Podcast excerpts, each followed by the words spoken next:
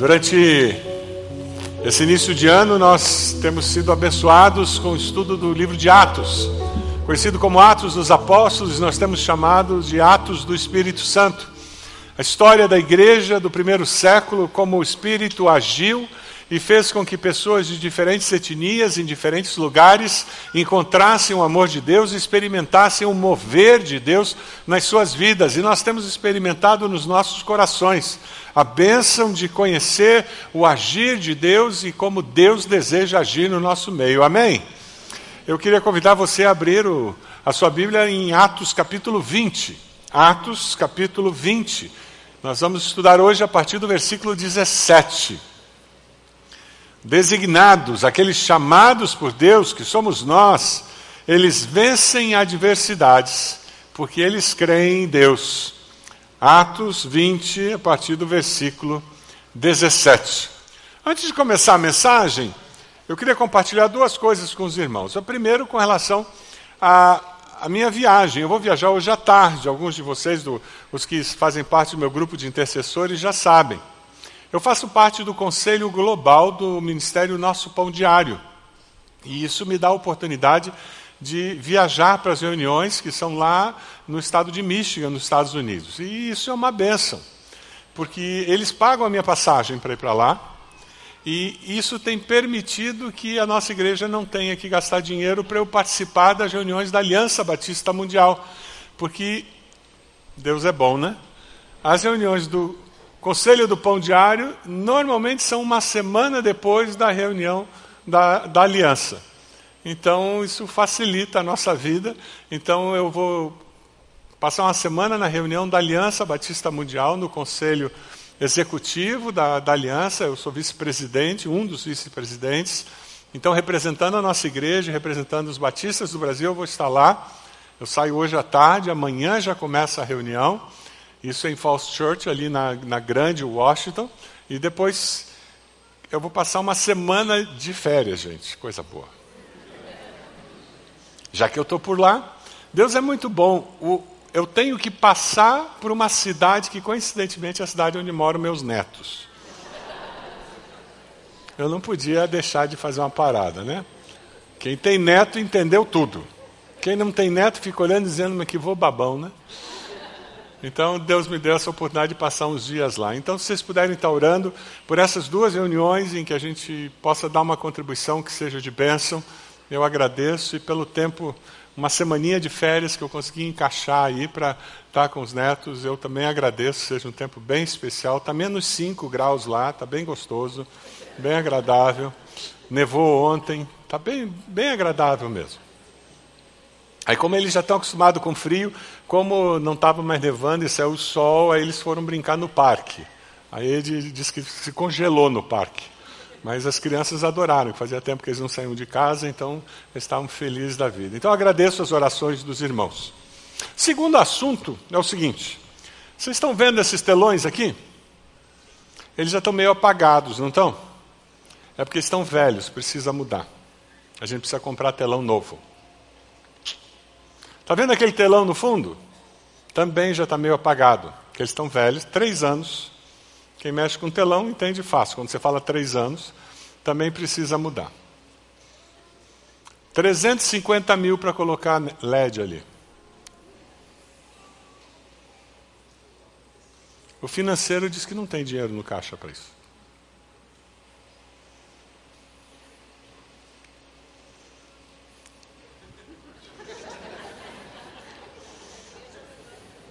É, a gente pode colocar projetor de novo. A gente pode colocar projetores, é verdade. O que, que você acha, Nácia? Colocamos projetores?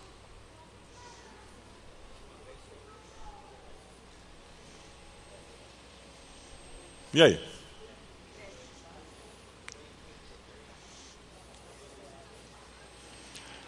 Pois é, né? Eu, eu, tinha que dizer para os irmãos: pastor passa por umas aflições de alma, gente. Eu, eu, tem uma porção de necessidades na igreja, tem uma porção de coisas que a gente está fazendo. Eu, eu, concordo com, com todo mundo, mas hum, quer ficar legal, ia.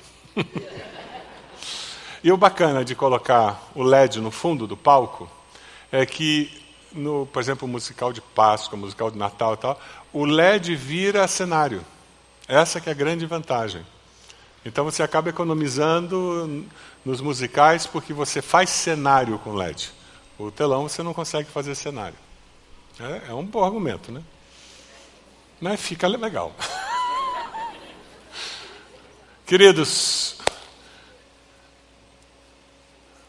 vamos orar por isso, a possibilidade de Deus mover no nosso meio e a gente conseguir ter. Tem uma Já tem alguém botando a mão no bolso? O Vitor já botou a mão no bolso, eu gostei que ele se animou. Aqui é seria isso. Teria que botar a mão no bolso e, e ter ofertas para a gente conseguir fechar 350 mil. Acha difícil isso?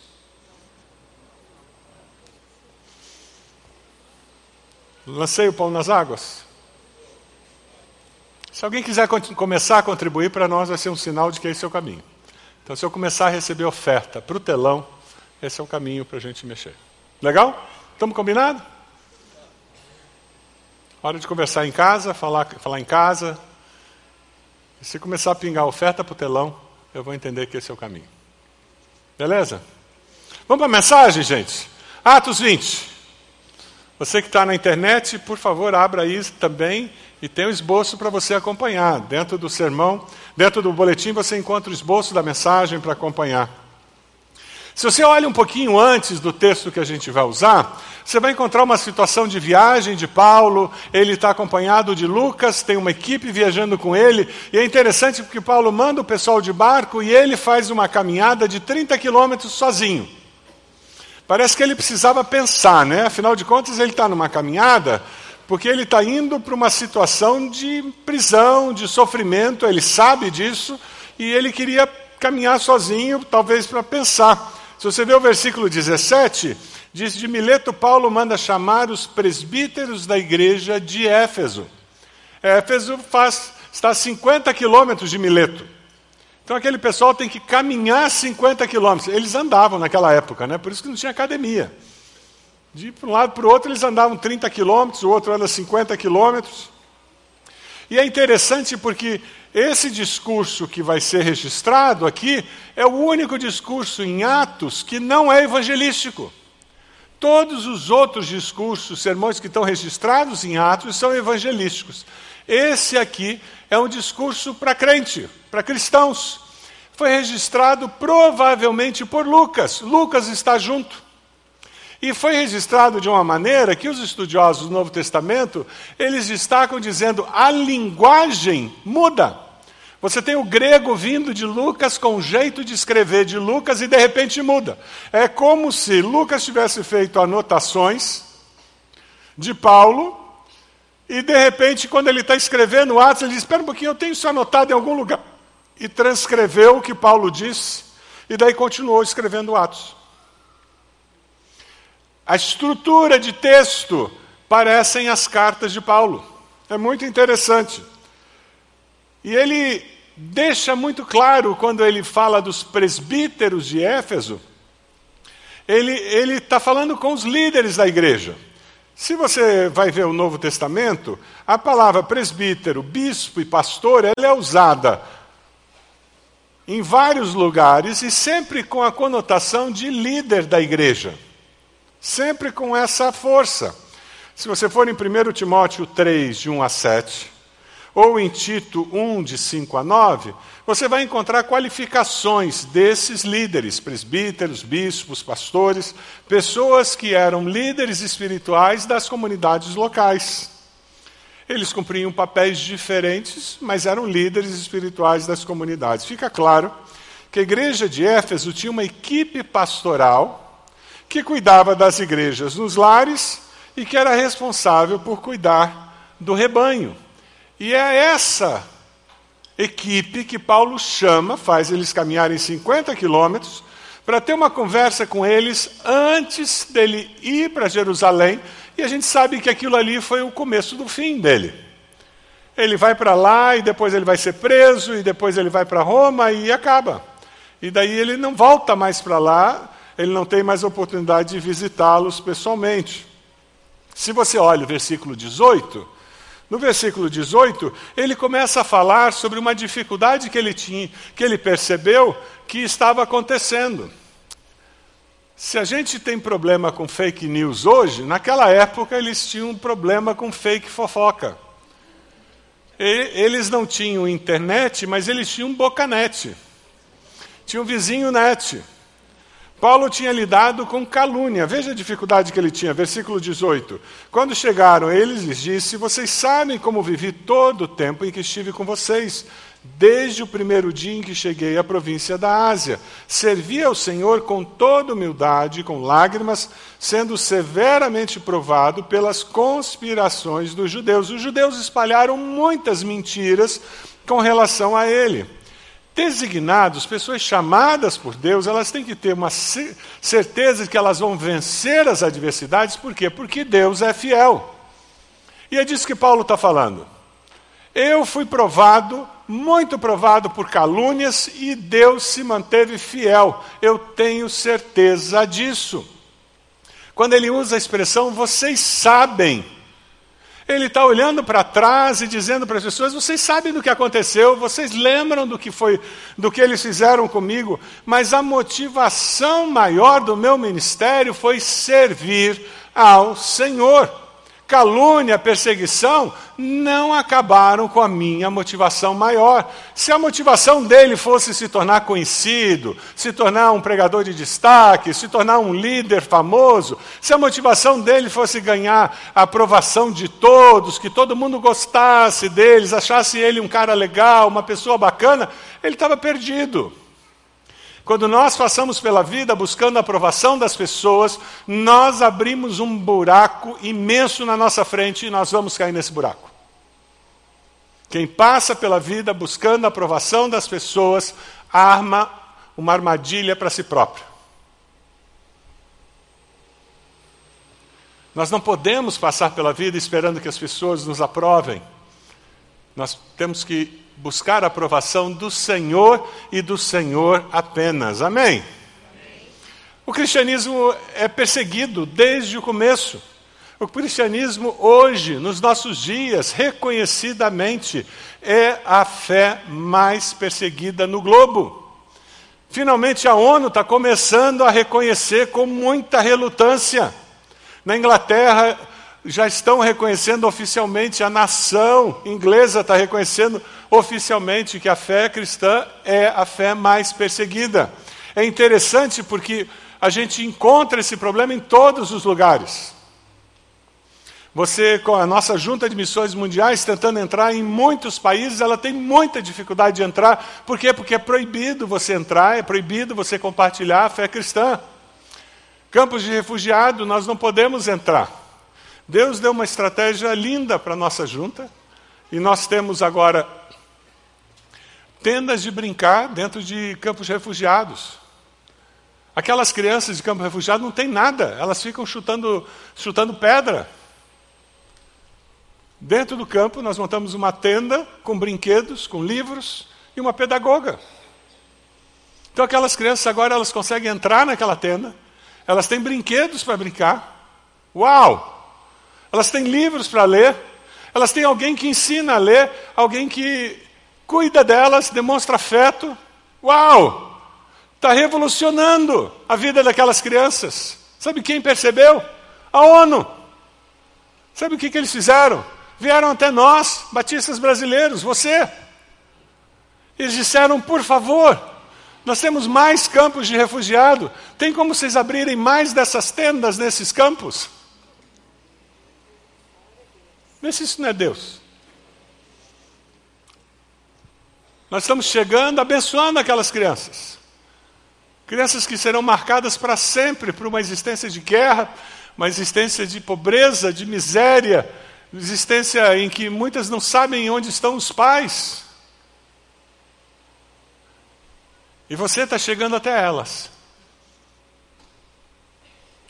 demonstrando amor e mudando a história delas e transformando a história delas um pouco melhor. É lindo demais.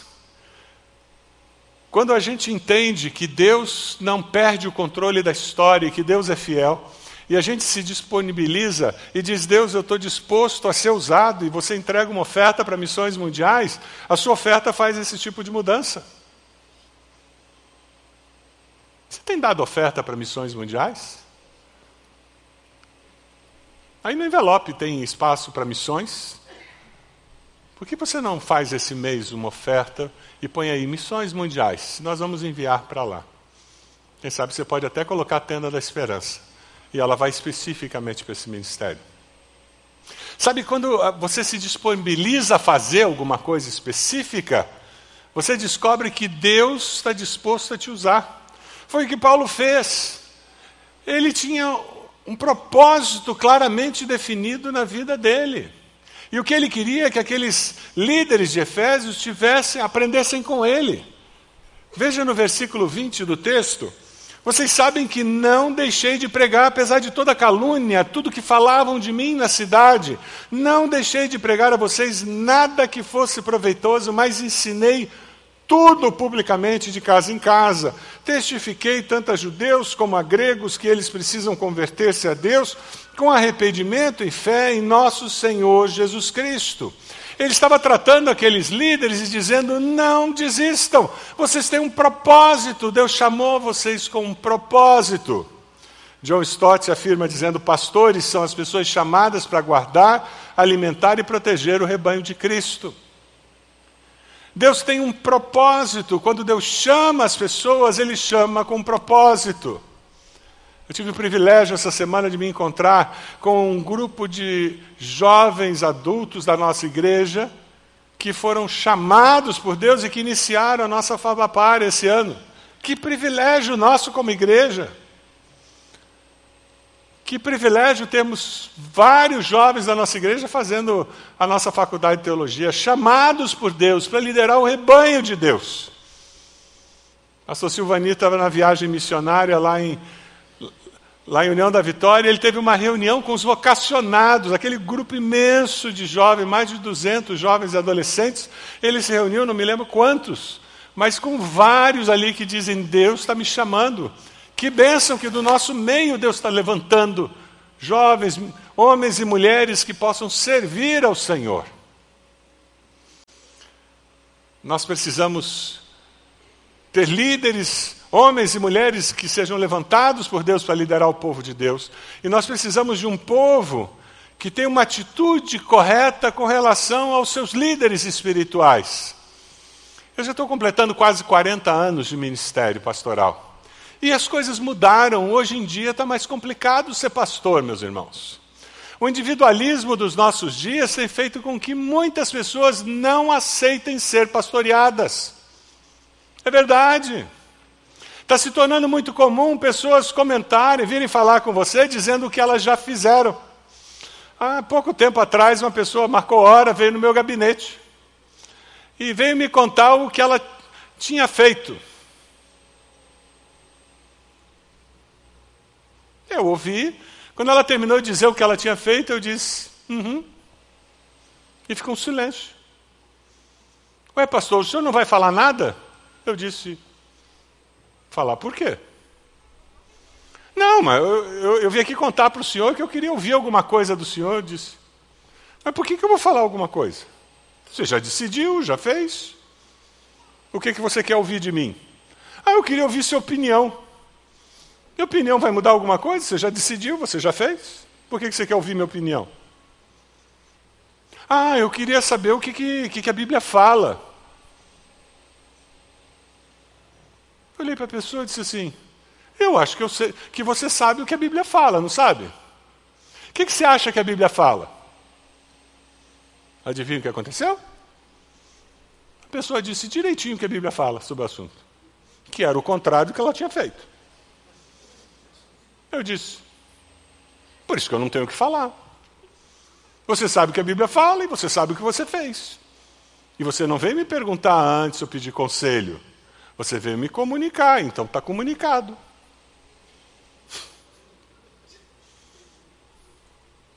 Mas o senhor não vai dizer nada? Eu disse: Olha, se eu fosse seu pastor, eu te dar algum conselho, mas você agiu como se eu não fosse seu pastor. Se eu fosse seu pastor, uma decisão séria como essa, você teria vindo conversar comigo, ponderar, que é o processo normal. Porque se eu fosse tomar uma decisão séria como essa que você tomou, eu procuraria alguém que eu considerasse um líder espiritual na minha vida. Eu ponderaria com essa pessoa, pediria essa pessoa para orar por mim, para orar comigo. Mas eu acho que você não precisa de pastor. Realmente eu não sei por que você veio me procurar. É que nem gente que vem procurar o pastor para dizer, pastor, meu casamento está assim, assado, frito, cozido, e é por isso que eu vou me divorciar. Eu fico parado olhando. O senhor não vai dizer nada? Eu disse, não, você já decidiu que vai divorciar, eu vou dizer o quê? Não, mas eu vim aqui para o senhor dizer alguma coisa. Eu disse, ah, então não está decidido ainda? Se não está decidido, a gente conversa. Percebe? Nos dias de hoje, o individualismo tem feito com que pessoas decidam as coisas sem compartilhar,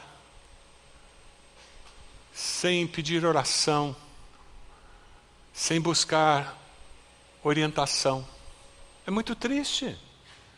Nós somos uma igreja relacional que vive em pequenos grupos, porque, como corpo de Cristo, nós nos ajudamos. Nós compartilhamos no pequeno grupo, nós oramos uns pelos outros, nós nos pastoreamos. Nós somos uma igreja relacional porque nós acreditamos que o Espírito Santo usa essa interação para que o plano de Deus surja no nosso coração e na nossa mente. Nós somos uma igreja em que pastores, líderes estão disponíveis. Ah, mas felizmente, isso ainda é exceção. A regra é nós conversarmos com os irmãos, com as irmãs. A regra é nós caminharmos juntos, particularmente nos momentos difíceis. É nós orarmos uns pelos outros. Ai, como é bom. Agora, terminando o culto, o primeiro culto, um casal veio falar comigo agradecendo. Porque eles passaram por um momento muito difícil financeiro. E nós oramos juntos e caminhamos juntos. E eles estavam no culto, eles chegaram e disseram, pastor, depois dessa mensagem, a gente tinha que vir aqui contar: olha, Deus respondeu. A crise financeira da empresa já aliviou, nós estamos bem, a gente já conseguiu viajar, fomos visitar um filho que mora fora. Muito obrigado. Gostoso de ver isso, gente. Isso é igreja. Igreja caminha junto, pelos vales da sombra da morte e também pelos momentos gostosos. Por favor, me conte coisa boa, não quero ouvir só coisa ruim, não. Sabe, isso é igreja. A igreja de Cristo vive assim. É por isso que a gente vive de casa em casa. Nós temos quase 400 pequenos grupos, gente, espalhados pela grande Curitiba. Você consegue imaginar isso numa semana? Consegue imaginar 600, 800 casas abertas? Que bênção que ia ser? e abençoar ainda mais gente que não faz ideia de que é possível isso, que é viável encontrar um grupo de gente confiável. Um grupo de pessoas confiáveis, você consegue imaginar isso? Gente que se importa, você consegue imaginar isso? Gente que ora pela gente, para com isso. Você quer dizer que as pessoas vão orar por mim se eu compartilhar? Ah, para com isso. Esse é o segredo, isso é a igreja de Cristo. Deus é fiel e Deus age. O que o apóstolo está falando é que ele esteve presente no meio da adversidade e ele acreditou que Deus estaria agindo naquela igreja, mesmo com toda a perseguição dos judeus. E ele continua no versículo 22 dizendo: Agora, compelido pelo Espírito, ou seja, no presente, o Espírito Santo continua agindo no presente. Ele me disse: Vai para Jerusalém, sem saber o que me acontecerá ali, só sei que em todas as cidades o Espírito me avisa que prisões e sofrimentos me esperam. Ele, aquela conversa que ele falava do passado, ele diz agora, olhando para o presente, o que eu vejo é prisão e sofrimento. O mesmo espírito que o levava de uma cidade para outra agora falava de sofrimento e perseguição. Sabe, a hora que ele ligava o rádio, o pregador que estava no rádio falava do quê? Tende paciência, porque sofrimentos virão. Aí ele ia para casa, abria a Bíblia. Qual é o texto? Tem de bom ânimo, porque vem sofrimento. Aí colocava uma música no rádio. Ah, meu irmão, aguenta o sofrimento. Tudo que vinha na mente dele, tudo que ele ouvia, toda vez que ele parava para orar, qual, qual era a mensagem que vinha de Deus? Sofrimento e prisão está chegando. Mas sabe, isso não o abatia. Pelo contrário, fazia com que ele perseverasse, por quê? Porque ele sabia que Deus estava no controle. Quando o sofrimento vem, quando a encrenca chega na sua vida, você persevera ou você se abate?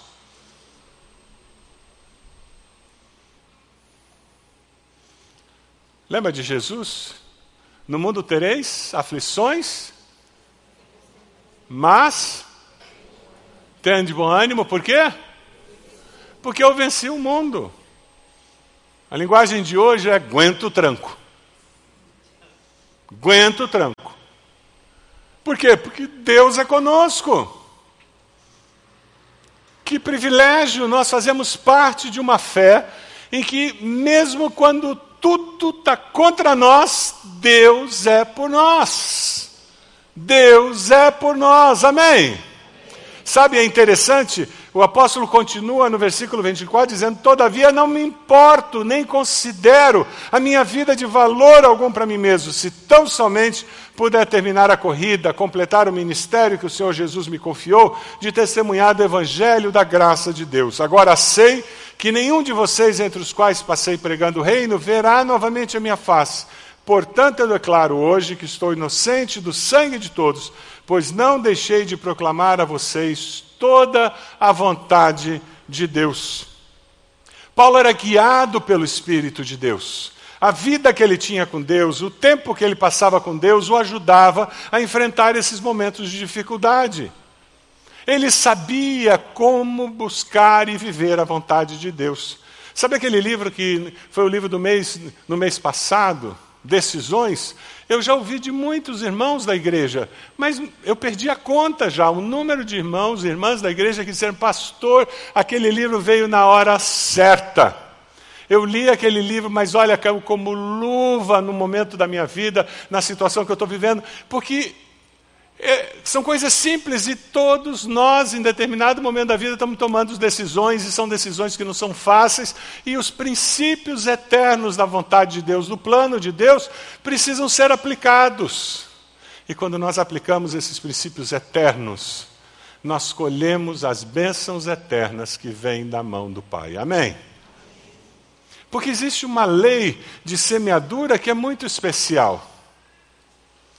Eu estava com dois casaizinhos de noivos e nós estávamos conversando sobre isso, a lei da semeadura, que se aplica em todas as áreas da vida. Quem planta vento colhe tempestade, mas quem planta amor, quem planta relacionamento saudável, colhe a bênção. A lei da, da semeadura se aplica em todas as áreas da vida.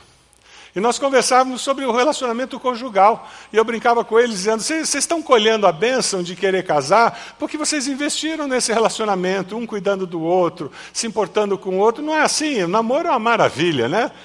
E o trabalho com, com curso de noivos é tentar tirar o óculos cor-de-rosa deles, né? Porque eles vivem de óculos cor-de-rosa. Tudo vai dar certo, tudo vai ser lindo, maravilhoso. Eles vão casar e vão provar o mundo como um casal se ama e vive bem, né? Aí você tenta tirar o óculos cor-de-rosa deles, eles têm outro, eles colocam outro. Mas pastor, vai dar certo. Aí você tira o óculos e eles dizem, não, mas pastor, vai dar certo, a gente se ama. Teve um casal de noivos que eu fiz curso de noivos com eles, e quando eu cheguei na, na lição que a gente falava sobre resolução de conflitos, o noivo virou e disse, pastor, essa aí pode pular, pastor. E eu disse, como assim? Ele disse, pastor, nós nunca discutimos em todo esse tempo de namoro e nós nunca vamos ter conflito na nossa vida conjugal. Eu olhei para ele, olhei para ela, ela disse, é sim, pastor, nós nos amamos muito. Eu dei um sorriso amarelo para os dois. Eu disse, queridos, vocês não fazem ideia de metade da missa. Deixa eu passar essa lição. E o noivo, líder da família, aquele macho alfa, pastor, por favor, não insista, não é necessário. Vamos para a próxima lição.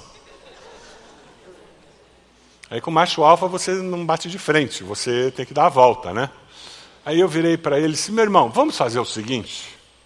Já que vocês têm um relacionamento assim tão abençoado, certamente Deus vai usar a vida de vocês para abençoar muitos casais. Ah, claro, pastor, eu tenho certeza que nós vamos, com o nosso casamento, abençoar muitos casais. Eu disse, então, tenho certeza que vocês vão lidar com muitos casais que têm conflitos.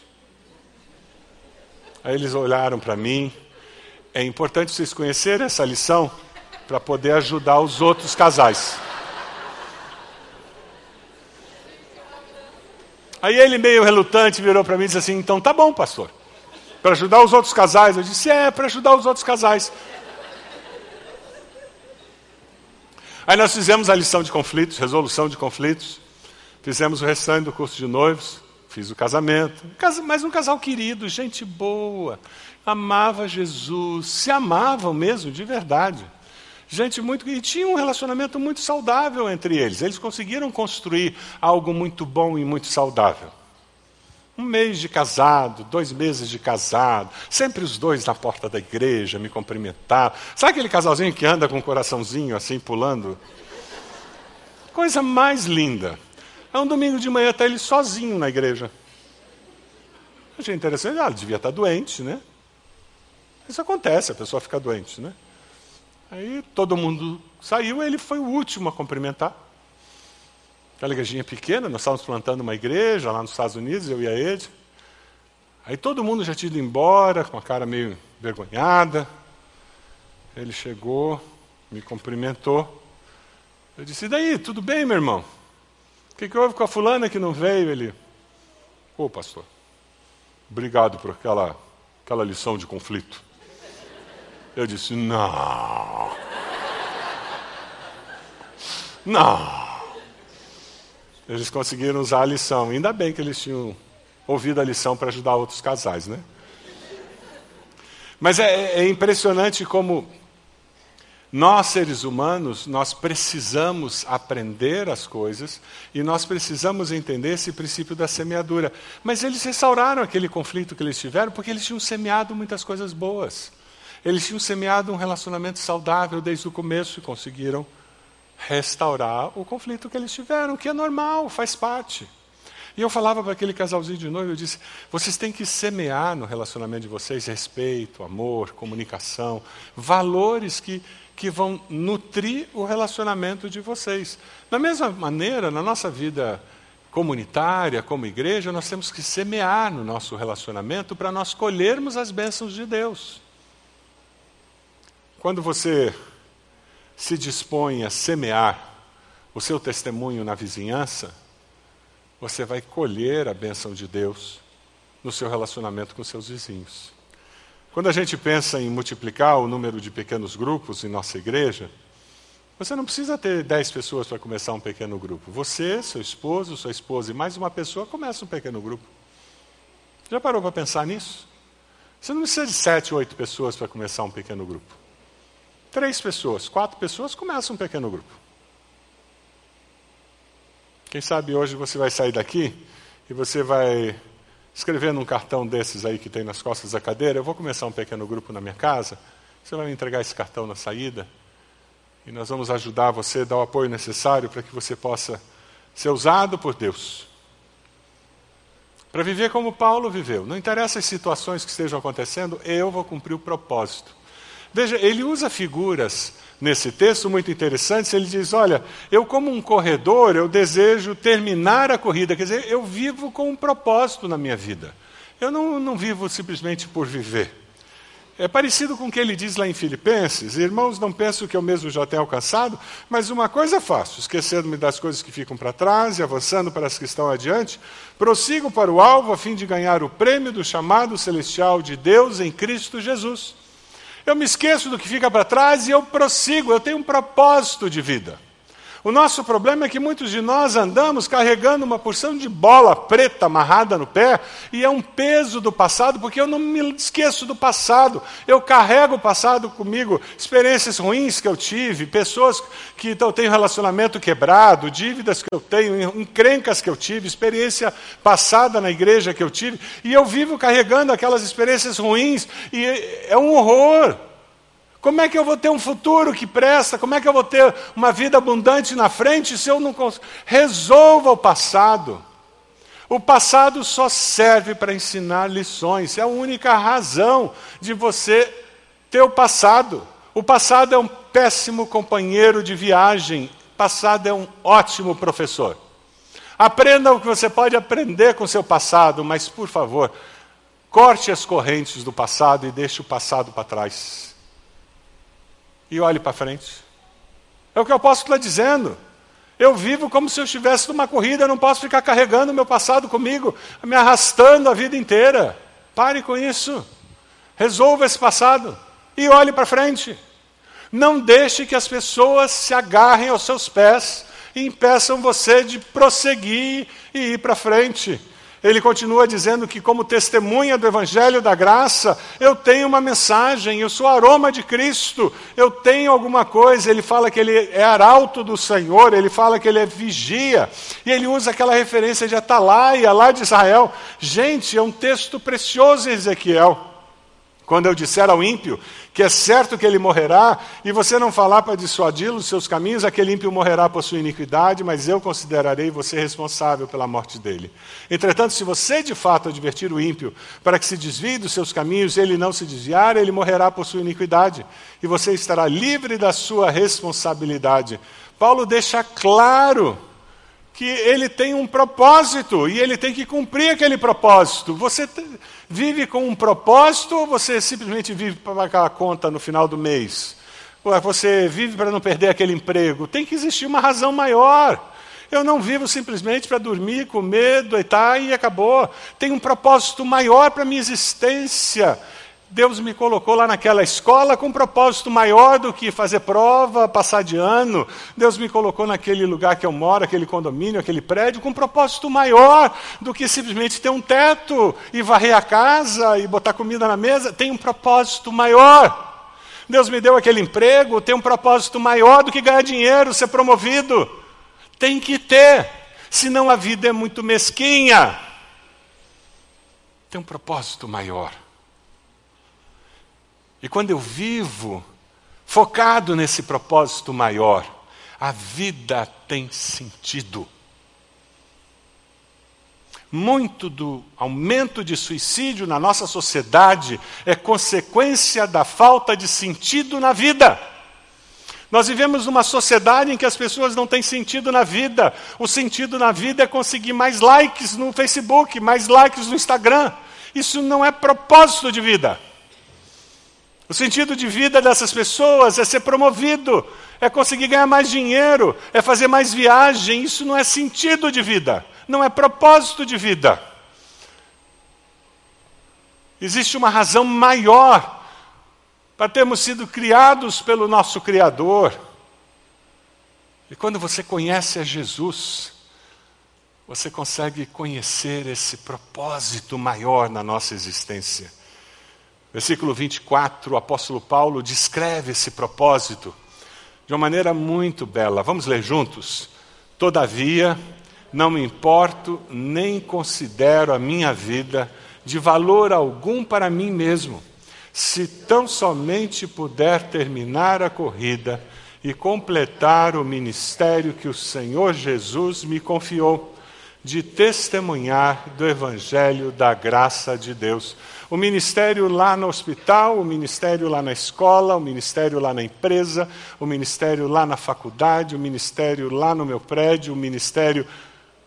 Onde? De testemunhar do Evangelho da graça de Deus. Dá para colocar o texto de novo na tela? Esse texto pode virar a sua oração no dia de hoje?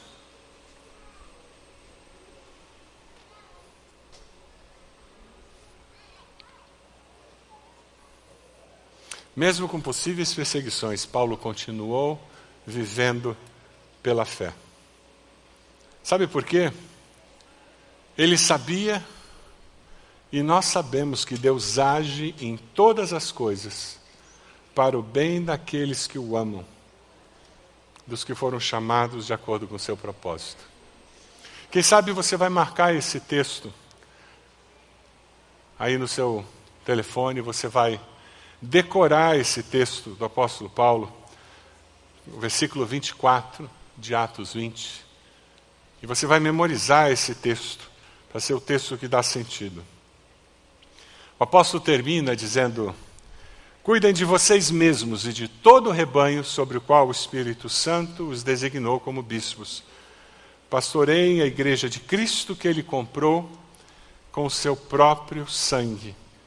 Ele está falando com líderes, líderes saudáveis lideram com saúde. Líderes doentes passam morte para seus liderados. Pais são líderes dentro de casa?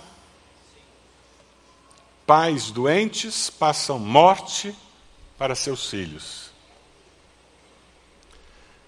Pastores e ministros saudáveis passam vida para seus discípulos. Um dos comentaristas faz a seguinte afirmação: a igreja é importante para Deus Pai, pois leva o seu nome, a igreja de Deus. É importante para o Filho, pois ele derramou seu sangue por ela. E é importante para o Espírito Santo, pois ele chama e capacita pessoas a ministrar a igreja. O apóstolo adverte aqueles líderes, dizendo: Sei que depois da minha partida, lobos ferozes penetrarão no meio de vocês e não pouparão o rebanho. E dentre vocês mesmos se levantarão homens que torcerão a verdade a fim de atrair os discípulos. Do mesmo jeito que surgiram calúnias contra Paulo, ele agora adverte contra não fake news, mas fake gospel. Nós vivemos um dia em que você encontra muitos fake gospel por aí. Muita gente pregando o evangelho que não é evangelho de Jesus Cristo, é qualquer outra coisa. Aquela igreja que todo mundo anuncia que na Coreia tem o maior grupo de contaminados do coronavírus, aquilo não é igreja de Jesus, é uma igreja, mas não é de Jesus. O pastor, ele, ele é um anjo que falou com Jesus. Isso é fake gospel. E nós temos muita fake gospel no nosso meio. Cuidado com os youtubers, cuidado com os vídeos que você recebe no seu WhatsApp, cuidado com os textos que você lê, cuidado com os programas de televisão que você assiste. E o apóstolo ele, ele dá algumas características do que seria um líder verdadeiro e não um lobo. E eu queria destacar algumas dessas características, cinco virtudes que devem existir na vida de líderes espirituais. A primeira delas, o versículo 31, em que ele fala sobre o passado. Um líder espiritual verdadeiro, ele valoriza o passado. O preço pago para termos o Evangelho. Faz mais de 150 anos que o Evangelho está no Brasil. Se você ouve a mensagem de alguém, e essa mensagem de alguém é como se ele fosse o grande descobridor da verdade. Só ele que está correto. Só ele que sabe, ele que descobriu o jeito certo de se fazer igreja. Hoje em dia, cuidado, isso é fake gospel. Se nós temos a igreja de Jesus hoje no Brasil, é porque durante muito tempo, muita gente séria, homens e mulheres, pregaram o evangelho na nossa terra. Amém? Um líder espiritual verdadeiro respeita o passado. Um líder espiritual verdadeiro busca santidade de vida. Agora os entrego a Deus e a palavra da sua graça que pode edificar-lhes e dar-lhes herança entre todos os que são santificados. É muito triste isso, porque quando você vê um grande pregador na televisão, na internet, no YouTube e num videozinho que você assistiu, normalmente você não faz ideia da vida pessoal daquela pessoa, né? Você não faz ideia de como ele trata a esposa, como ele trata os filhos, ela trata os filhos, da integridade daquela pessoa. Não é verdade? E você já começa a repassar aqueles vídeos e você começa a dizer que aquela pessoa é uma bênção, é mesmo? Você ia aceitar Neymar para ser líder espiritual da sua vida? Por quê? Porque conhece a vida dele. Ela estava no noticiário, mas essas pessoas, a vida ainda não está no noticiário, né? Cuidado com os fake gospel. Se você vai começar a divulgar vídeo de alguém, tente conhecer a vida pessoal dessa pessoa antes de começar a divulgar vídeos e promover ministério de alguém. Antes de você contribuir para o ministério de alguém, preste atenção e se informe, porque não cobicei a prata, nem o ouro, nem as roupas de ninguém. Contentamento ou ganância. Essa pessoa é gananciosa e vive atrás do dinheiro de todos e todo mundo Cuidado, tem muito fake gospel por aí que, na realidade, o que ele quer é teu dinheiro. Abre o olho. A conversa é boa, o discurso é bonito. Mas cuidado, abre o olho. Versículo 34: Vocês mesmos sabem que essas minhas mãos supriram minhas necessidades e meus companheiros. Essa pessoa é trabalhadora, mesmo, é de confiança, é alguém que rala, porque as coisas da vida só acontecem para quem rala, elas não acontecem de graça. É muito fácil você enxergar um cantor que canta e tem uma voz maravilhosa. Puxa, ele recebeu de graça essa voz de Deus. Aham. Vai ver o quanto de ensaio, treinamento, investimento para ele conseguir chegar naquele palco. Por mais que ele tenha recebido aquela voz de Deus. Você vê um jogador de futebol que joga e joga muito bem, o cara é muito bom, mas vai ver o quanto de treinamento, horas no campo, horas de academia que ele gasta. Não existe nada de graça nessa vida, meu querido. Preste atenção. Aquele missionário que você está enviando oferta, se de fato ele trabalha, ou se é bom de relatório. É por isso que nós temos nossas juntas, que tem uma estrutura, tem relatórios. Cuidado com os fake gospel. Cuidado com agir só com o coração. E ele termina com algo muito interessante. Em tudo que fiz, mostrei a vocês que, mediante o trabalho árduo, devemos ajudar os fracos. A maior felicidade em dar do que receber. Essa pessoa que você está aceitando a liderança espiritual dela, ela é generosa? Ela é generosa com as pessoas, com as instituições? Porque um verdadeiro líder espiritual, ele aprendeu a graça de dar. E ele faz isso com alegria. Entendeu por que é perigosa a mídia social e você está repassando vídeos e você está entrando em YouTube, você está assistindo e dizendo que fulano é uma bênção sem ter nenhum contato com essa pessoa e sem saber o que está por trás, porque na vitrine pode ficar muito bonito. Mas será que é verdadeiro? Ou é simplesmente um lobo voraz que no final vai devorar o rebanho? O apóstolo Paulo está alertando aqueles líderes de Éfeso para os perigos que existem. Tem a ver com aquilo que Jesus falou. No mundo tereis aflições, mas tem de bom ânimo, por quê? Porque eu venci o mundo. Você pode abaixar sua cabeça? O apóstolo fala sobre advertências que nós precisamos ter em mente.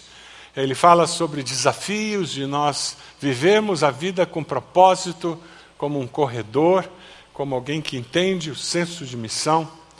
Ele fala sobre alguém que se liberta do passado para viver o presente, porque Deus tem um propósito. Eu queria fazer alguns desafios e convidar você a colocar-se de joelhos, se você está respondendo esses desafios de Deus. Eu vou perseverar sendo fiel a Deus mesmo no meio das dificuldades. Você vai perseverar? Coloque-se de joelhos onde você está, dizendo: Eu vou. Eu confio em Deus e eu vou perseverar. Eu decido abrir minha casa para espalhar o Evangelho na minha cidade. Eu tomo essa decisão. Eu terei vitória porque Deus vai agir a meu favor, eu sei disso. Eu confio que Deus agirá a meu favor. Eu decido amar a minha igreja, a igreja de Deus. E porque eu amo a minha igreja, eu vou servir na minha igreja. Eu, porque eu amo a minha igreja, eu vou contribuir na minha igreja. Porque eu amo a minha igreja, eu vou falar bem da minha igreja para as pessoas. Eu decido não dar ouvidos a falsos mestres, falsos ensinos. Porque eu não vou dar ouvidos, eu vou examinar, eu vou ter cuidado. Eu não vou gastar meu tempo ouvindo podcast, ouvindo vídeo, enviando mensagens de pessoas que eu não, não conheço, eu não sei da integridade delas, eu não tenho nem como, como checar quem são essas pessoas. Compromissos que Deus coloca diante de você. Faça esses compromissos com Deus agora. Diga a Ele do desejo do seu coração.